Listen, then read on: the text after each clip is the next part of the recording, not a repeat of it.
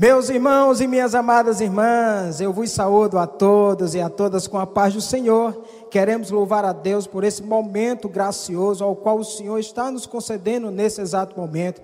Queremos louvar o Senhor por esse dia, o dia do Senhor, o dia de domingo, ao qual o Senhor nos chama para celebrar o seu nome, adorar o seu nome na beleza da sua santidade. E foi justamente isso que fizemos, sim, juntamente com um grupo de louvor da nossa igreja, ao qual eles cantaram aqui maravilhosamente, e o nome de Deus foi glorificado. Louvado, exaltado seja o nome do Senhor. Quero louvar a Deus pela sua vida que está nos acompanhando, que o Senhor continue lhe agraciando com toda sorte de bênção, isso, com toda sorte de bênção, em nome de Cristo Jesus.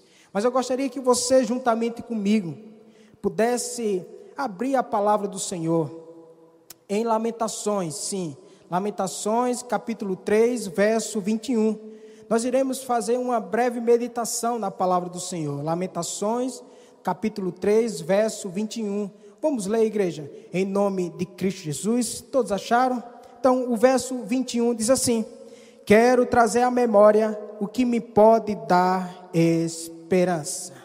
Amém, igreja? As últimas semanas têm sido difíceis para mim e para você. Todos os países entraram em crise. Muitas fronteiras foram fechadas, a mídia falou intensamente de tragédias e continua ainda falando. A Organização Mundial da Saúde assumiu uma pandemia. As autoridades trabalham incansavelmente pela preservação. E os profissionais de saúde lutam para oferecer tratamento e recuperação. Tudo isso está girando em torno do vírus, um novo vírus. Portanto, além de trazer sofrimento e dor, a doença tem despertado medo e insegurança, revelando nossas, nossas fragilidades e alterando nossa rotina. Portanto, o que fazer para que o vírus não venha despertar em nós a desesperança? Portanto, eu gostaria de destacar apenas um ponto, com algumas aplicações para os nossos corações. Em primeiro lugar, quero trazer à memória aquilo que gera esperança. Perceba que o livro de Lamentações nos retrata a condição caótica que ficou Judá após a invasão do Império Babilônico. Esse livro registra a triste figura de uma nação totalmente destruída pelo inimigo. Mas perceba que antes que a nação ela viesse ser atacada, o Senhor tinha levantado justamente homens para que pudesse profetizar para a nação, para que ela pudesse realmente atentar para aquilo que o Senhor estava a lhe falar. Deus tinha levantado Isaías, e logo em seguida ele levantou Jeremias, a fim de que a nação viesse a se arrepender. Portanto, por cerca de 40 anos, o profeta Jeremias, meus irmãos, profetizou que o mal estava às portas da nação, mas o povo, o que foi que ele, o, o que foi que o povo fez? O povo tapou os ouvidos para não ouvir a voz do seu Deus. O povo rejeitou a vontade de Deus para fazer tão somente a sua vontade. No entanto, o povo não ouviu a voz de Deus por consequência de não ouvir justamente a voz do Todo-Poderoso. O povo recebeu o chicote da disciplina de Deus. A cidade de Jerusalém foi cercada pelos caldeus no ano 586 a.C. Aquela cidade foi totalmente invadida, foi destruída. Os muros daquela cidade foram arrasados, até o templo do rei Salomão foi derrubado totalmente. Ele foi abaixo. Com todo esse acontecimento, Podemos perceber que o povo foi humilhado, sim, foi humilhado pelos soldados e os mesmos derramaram sangue de crianças, jovens e adultos e velhos. Perceba que a ruína, a dor, a vergonha e o sofrimento passam a fazer parte agora na vida daquela nação. Os que ficaram vivos, sim, uma boa parte foram levados a cativeiro na Babilônia por 70 anos. Aqui no livro de Lamentações, podemos ver que em, que em Jeremias nasce torrentes de águas nos seus olhos. O profeta, ele chorou amargamente pelo fato de ver a situação da nação. O desespero nacional toma completamente de conta da sua vida. Por essa razão, ele diz no verso 1 do capítulo 3 de, de Lamentações, ele diz: Eu sou um homem que viu a aflição trazida pela vara da ira de Deus. Então a dor bate forte no seu coração, a angústia assola a sua alma. Portanto, o versículo 18 do mesmo capítulo 3, ele resiste à profundidade do seu desespero quando clama: Já pereceu a minha glória, como também a minha esperança no Senhor. A glória daquela cidade havia desaparecido. Havia, havia desaparecido, e juntamente com ela a esperança no coração do profeta Jeremias. É justamente nesse contexto caótico, nesse momento de desesperança, que o profeta ele deixa de olhar para os capítulos de 1 a 3, dos versos 1 a 18, e passa a olhar agora tão somente para Deus. Ele olha para cima e vê que em Deus há esperança e há misericórdia. Então ele diz no verso 21, acompanhe comigo, por favor. O verso 21 diz: Quero trazer à memória o que me pode dar esperança. Jeremias diz que quer colocar em sua mente só o Deus da sua esperança, só o Deus da sua salvação. Ele traz literalmente, ele traz literalmente o Deus da sua esperança. E nós podemos ver justamente em Jeremias capítulo 17, verso 3, o qual ele diz: Ó oh, Senhor, esperança de Israel. Todos aqueles que te deixam serão, serão envergonhados. Os que se apartam de mim serão escritos sobre a terra, porque abandonam o Senhor, a fonte das águas vivas. Ó oh, Senhor! Ele deixa de olhar para as circunstâncias dolorosas e põe os seus olhos em Deus. Ele põe a sua mente num Deus que não muda, apesar da dor circunstancial que o cerca, ele conseguiu entender que Deus não muda, que Deus é soberano, que Deus está no controle da sua vida e da situação também da sua nação. Então ele diz, meus irmãos e minhas amadas irmãs, no verso 22 ele diz: As misericórdias do Senhor são a causa de não sermos consumidos. Com isso, o profeta está dizendo que Deus não esqueceu dele. Com isso, o profeta está dizendo que Deus não esqueceu da sua nação, não, pois ele estava, meus irmãos, justamente trabalhando, ou seja, Deus estava agindo a favor do seu povo, para restaurar o seu povo, para realmente tirar o coração do seu povo da idolatria e colocar o coração do seu povo no lugar aonde o coração nunca deveria ter saído, que é justamente centralizar Deus na sua vida, centralizar Deus no seu coração, centralizar Deus na sua alma, centralizar Deus na sua mente. Foi para isso, foi isso que Deus ele fez. Ele agiu dessa forma para levar o povo a pensar nele, a amar ele e buscar tão somente a Deus, buscar o único Deus, o Deus da esperança. Portanto, queridos e queridas, eu entendo da seguinte maneira: é justamente isso que Deus está fazendo conosco. Pois quem fechou as portas das igrejas por um período, por um momento? Quem foi que derrubou? Quem foi que permitiu que o templo do rei Salomão, meus irmãos, viesse ser derrubado por um período? E logo em seguida vem uma promessa de Ageu dizendo, meu querido e minha querida, que a glória da segunda casa será maior do que a primeira. Quem fechou as portas das igrejas por um período foi Deus. Ele quer que venhamos a valorizar mais a Ele, amar tão somente a Ele e buscar tão somente a Sua presença. Estamos tão, tão acostumados com o sagrado que a nossa vida fora da igreja não está mais fazendo muita diferença.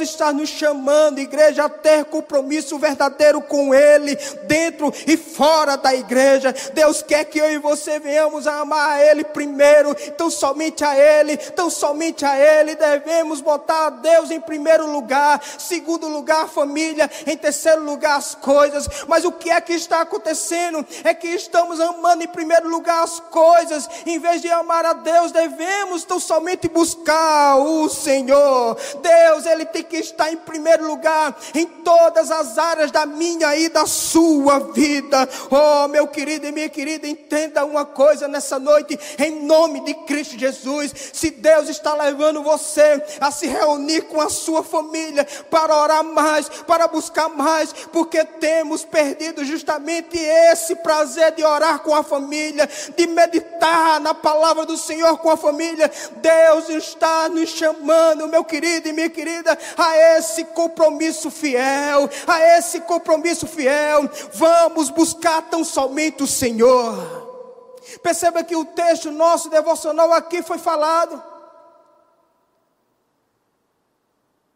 Que Deus só sará a nossa terra quando o seu povo, que se chama pelo seu nome, lhe buscar, orar, se arrepender dos seus maus caminhos Perceba que a terra só será sarada no final, porque Ele não colocou no início, porque Ele quer que eu e você oremos mais, busquemos mais, amamos mais ao Senhor. Ele quer que eu e você possamos ter mais compromisso com Ele. Portanto, eu repito: quem fechou as portas temporariamente das nossas igrejas foi Deus, porque Ele está, meus irmãos, cobrando de mim e de você compromisso com Ele, dentro e fora do templo. O profeta Jeremias, ainda com o coração cheio de aflição, com os olhos ainda em lágrimas, ele conseguiu voltar a sua mente para Deus, para a fidelidade de Deus, e diz: Quero trazer à memória aquilo que pode dar esperança. Portanto, é necessário esquecer-se de tudo que nos traz desesperança e lembrar daquilo que nos dá esperança. Igreja, quem é a sua esperança? Quem traz esperança para a sua vida ou para a nossa vida? O que faz com que você possa acordar de manhã e tenha esperança em relação ao futuro, em relação à vida pessoal, em relação à vida conjugal, em relação à vida profissional e à tua vida ministerial, em relação à tua saúde e à saúde da tua família, ou até mesmo a tua vida existencial aqui nesse mundo, meu querido e minha querida, quem é a sua esperança? Eu entendo, meu querido, que a resposta a essa pergunta vai determinar a direção da nossa vida. É bem verdade é que eu e você estamos vivendo dias ruins, sim. Dias, meus irmãos, de muitas aflições, dias de calamidades, dias de isolamento social, dias de muita dor, seja dor do luto. A nação, o mundo, o universo está sofrendo com a dor do luto, dias de muita preocupação familiar, pois temos que guardar não só aqueles de alto risco, mas também aqueles de pequeno risco. Dias de preocupação na área financeira, 90% ou mais um pouquinho dos empresários tiveram que fechar o seu comércio por causa do isolamento social, por causa do vírus. E eu acredito que muitos não poderão mais ter os mesmos privilégios que tinham antes, quando o vírus passar, pois já estamos amargando o desemprego dias de muita tragédia, pois só se fala no vírus e na miséria ao qual ele está trazendo para a nossa nação e para o mundo, dias de desesperança. Mas eu quero, nessa noite, usar as palavras do profeta Jeremias, a fim de abençoar a sua vida, a fim, a fim de encorajar a sua vida, eu quero trazer à memória aquilo que pode dar esperança. Perceba que essa esperança não é em coisas, apesar de saber e ver que tem muita gente que tem esperança em coisas e não em Deus. Tem gente que tem esperança em dinheiro que vão receber, tem gente que tem esperança em coisas que vão obter, tem gente que tem esperança no seu patrimônio, tem gente que tem esperança na sua fama, na sua beleza e até mesmo na sua força. Tem gente que tem esperança na família, na saúde, mas também eu encontro pessoas que têm esperança, meus irmãos, nas mentes brilhantes do governo e na economia. Oh, meu querido, tem gente que tem esperança numa boa formação de um curso. Não há nada de errado ser positivo com relação a essas coisas. Eu e você só não podemos fazer dessas coisas a nossa esperança. A nossa esperança não é em coisas. A nossa esperança não é a última que morre. A nossa esperança ela é eterna, ela é imortal, ela é invisível, mas também ela é real. A nossa esperança se chama Jesus Cristo de Nazaré. Ele é a nossa esperança. Não podemos, igreja, colocar toda a nossa expectativa naquilo que só nos traz desespero. Dinheiro é bom, e nós temos, dinheiro é bom, ele chega, mas ao mesmo tempo ele vai embora rapidamente. Ter esperança em coisas, meus irmãos, não é, meus irmãos, uma boa recomendação. Pois quando estamos de posse do dinheiro, o nosso coração se alegra. Quando ele se acaba, a gente fica um pouco desesperado. Portanto, devemos colocar toda a nossa expectativa naquele que é e que tem condição de nos tirar de qualquer desespero. Então, qual é a dor, meu querido e minha querida, que o vírus está trazendo em sua vida? Quero encorajar você a olhar para Deus com os olhos do seu coração e colocar a sua mente em Deus e colocar em sua mente o Deus da sua existência, o colocar colocar em sua mente o Senhor, o bom pastor. Perceba que a nossa mente, às vezes, ela trabalha contra nós ao ponto de nos fazer esquecer das verdades e também das fidelidades de Deus. O que dizer das verdades de fidelidade de Deus para nós no Salmo de número 23? O Salmo de número 23 diz que o Senhor é o meu pastor.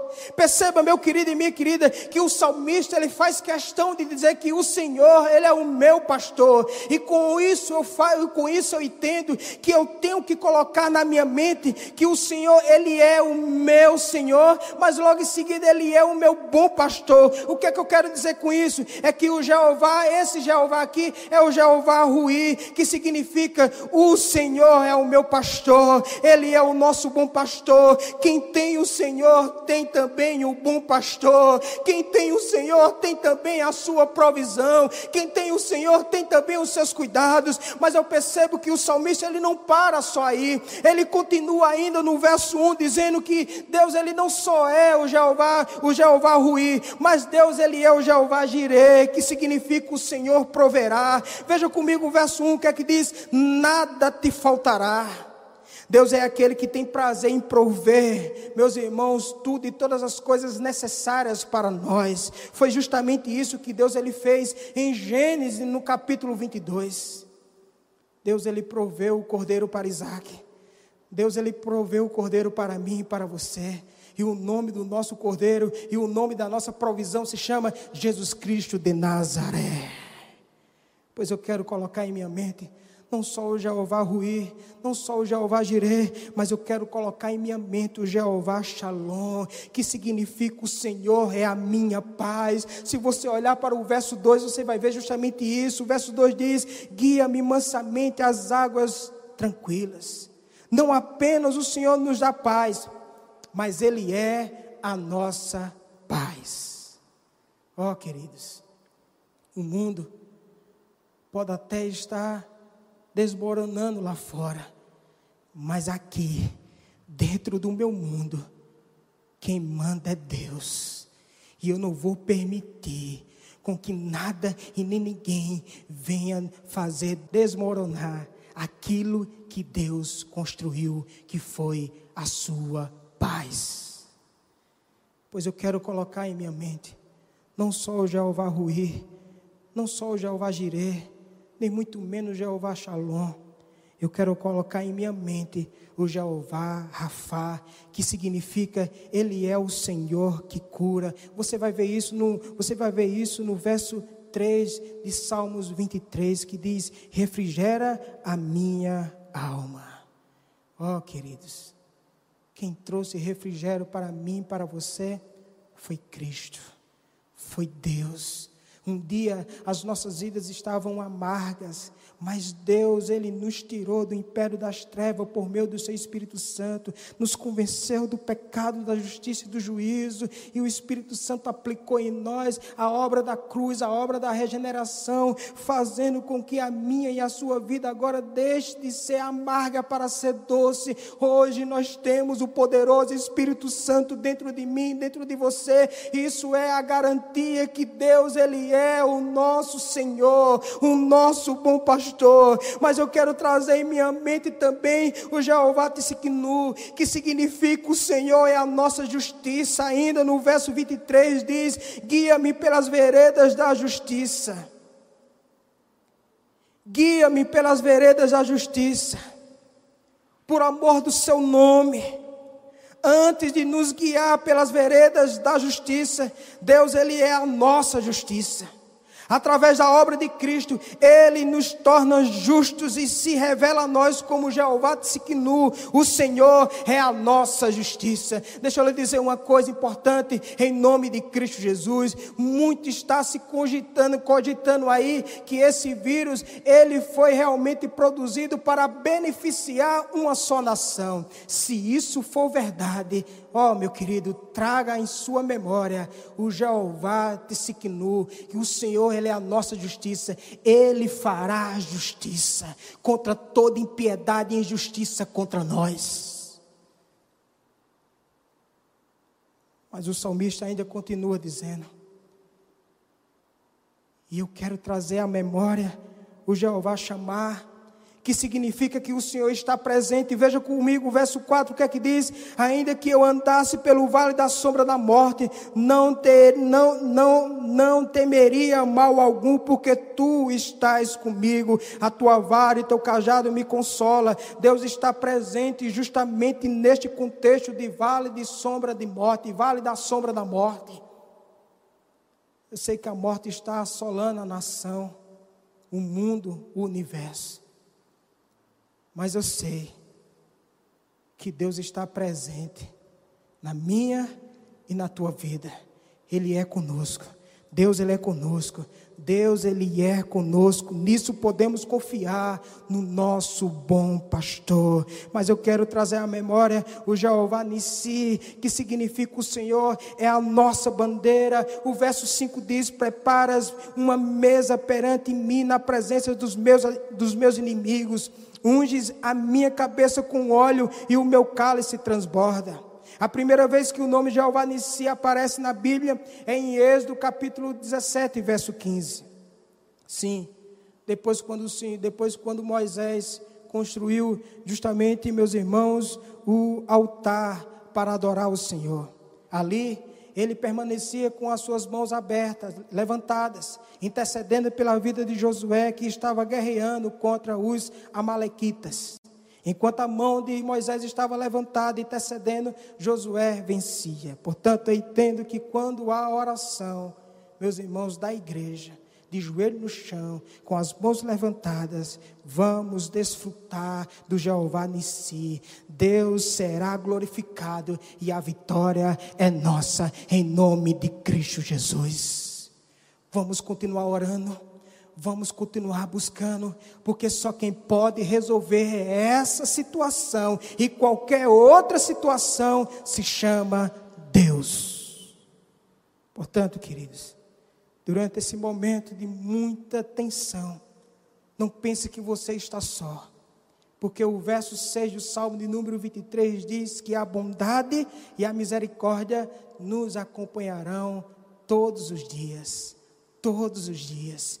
Todos os dias, até a consumação do século. Isto é, o que eu quero dizer é que enquanto a nossa jornada terminar aqui na terra, eu e você habitaremos na presença do Senhor eternamente. Ele é o nosso Senhor. Portanto, igreja, não deixe sua mente trabalhar contra você, faça com que a sua mente trabalhe a favor de você. Portanto, eu concluo da seguinte maneira nessa noite. Você que nos assiste, a sua mente está trabalhando contra você ou a favor de você? Se sua mente estiver trabalhando contra você, fale para a sua mente que vai trazer à memória o único Deus, o Deus da sua esperança para que tenhamos a, para que tenhamos a noção, meus irmãos, a vida, para que tenhamos a nossa vida direcionada pela presença, será preciso trazer à memória a sugestão bíblica apresentada em Lamentações capítulo 3, dos versos 22 aos versos 26, ao verso 26. O profeta diz no verso 22, ele diz: que não devemos esquecer de quê? Das misericórdias do Senhor. Por quê? Porque elas são a causa de não sermos consumidos. No verso 23, o profeta continua dizendo: ele diz, o profeta, não se esqueça da fidelidade do Senhor, no verso 23. Grande é a tua fidelidade, nós confiamos em Deus, porque Ele é Deus, e Deus não é homem para que minta. A fidelidade do Senhor, a Sua palavra, fortalece a nossa esperança. Quando eu olho para, os, quando eu olho para o verso 22, eu percebo, meu querido, que há uma paternidade de Deus. Mas quando eu olho para o verso 23, eu vejo uma maternidade de Deus. Isto é, o que eu quero dizer com isso é que quando eu olho para, quando eu olho, quando eu olho para a paternidade de Deus, eu vejo, meu querido e minha querida, renovo. Mas quando eu olho para a maternidade de Deus, eu vejo consolo, sim. Quando você pega seu filho, o homem, sim, o pai, ele repreende o seu filho, ou disciplina seu filho o que é que o seu filho vai fazer? Ele logo vai correr para o colo da sua mãe, porque lá ele vai encontrar o que? Consolo. Mas quando a sua mãe repreende o seu filho, Logo em seguida, o que é que o filho ele faz? Ele corre para o colo de quem? Do seu pai, porque lá ele vai encontrar o que? Renovo. Isto é, o que, é que eu quero dizer é que para onde eu e você possamos ir, sempre teremos renovo e consolo do Senhor. Deus, ele é o nosso consolo. Deus, ele é o nosso refúgio. Deus, ele é o nosso refúgio. Deus, ele é o nosso consolo para todas as horas da nossa vida. Oh, queridos e queridas, o profeta diz não se esqueça de, de, maneira alguma da bondade do Senhor nos versos 24 e 25. A bondade de Deus faz com que tenhamos esperança nele. Mas o profeta continua dizendo, ele diz: não se esqueça, não se esqueça da sua salvação, da salvação do Senhor, no verso 26. O que é que eu quero dizer com isso? E aqui eu já encerro, dizendo para vocês: que devemos esperançar, isto é, esperar com esperança a salvação do Senhor. Faça a sua mente esperançar, igreja. Vou repetir. Faça a sua mente esperançar no Senhor. Faça a sua mente até esperança. Faça sua mente esperar, faça sua mente acreditar, faça sua mente a confiar, faça sua mente a glorificar o Deus da sua salvação. Este é o conjunto de coisas boas para a memória, a fim de que possamos viver com esperança.